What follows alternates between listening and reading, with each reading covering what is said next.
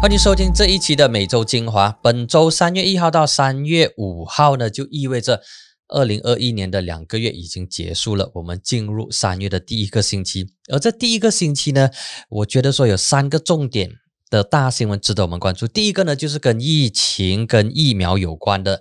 那么跟疫情就是跟涉及到的就是行管令啊、紧急状态，还有疫苗接种的相关计划。那么所有跟 COVID nineteen 跟这个新冠肺炎有关的新闻呢，那么其中比较值得关注的呢，就是原定三月四号结束的行管令，哎，真的结束了。从三月五号开始呢，就变成有条件行管令，就变成 CMCO，呃，相关的。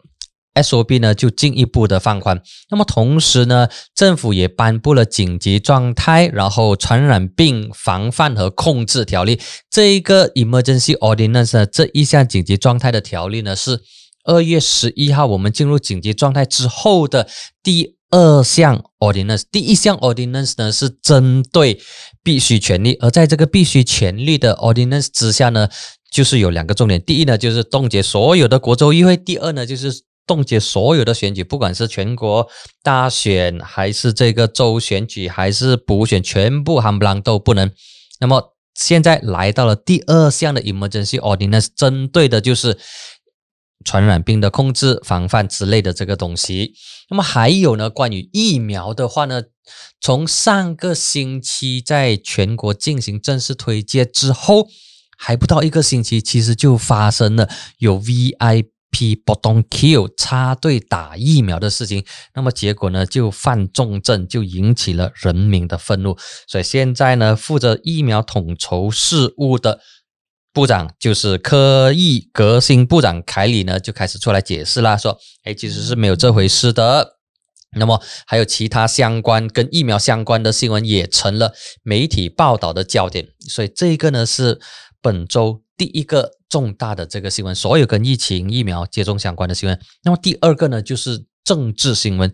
政治新闻方面呢，它的重点呢，就是在议员的身上。其实三月一号是国盟执政的议。周年，那么在国盟执政一周年前夕，有两位公正党的议员就为国盟送上大礼。他们从公正党转向支持穆尤丁的国盟，他们呢就是德拉的国会议员钟少云，还有沙拉瓦朱劳的国会议员孙伟轩。那么这一个课题呢，两位议员跳槽，其实他们并没有加入国盟哦，他们只是支持国盟而已。但是这个新闻呢，就成了。这一个星期，媒体广泛报道，还有跟进的新闻。那么还有另外一个新闻呢，就是比较小的，但是它的这个影响层面其实也蛮大的。说的呢，就是诚信党内部路线分歧。诚信党阿曼纳里面有一部分支持老马，另外一部分支持这个啊安华。那么当中呢，就有一些的这个分歧。那么其中有三名的柔佛议员因为不满党领导层，所以他们就退出了诚信党。加入了公正党，所以呢，这个是政党的新闻，是这个星期第二项值得我们关注的这个新闻。那么第三呢，就是一则财经的这个新闻，而这个财经的新闻呢是 DNB，DNB 呢是一家政府关联公司。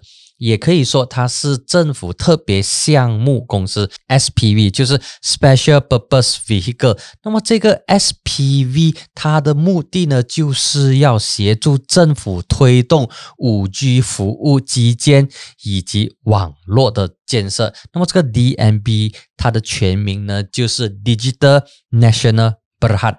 那么这个由财政部成立的 DMB 公司将负责接下来未来。所有跟政府有关、所有跟国家有关的这个五 G 服务的事项，包括 contract 的 award，包括这个五 G 频谱，就是 spectrum 的这些分派分配，都是 DNB 主要的这个工作。因为政府在二月尾的时候就推出了。My Digital 的这个数码经济大蓝图，那么这个数码经济大蓝图其实它的这个影响层面是很广。除了接下来十年政府会用一百五十亿令吉来推动五 G 的这个建设工作之外呢，还包括了其他跟数码经济相关的领域。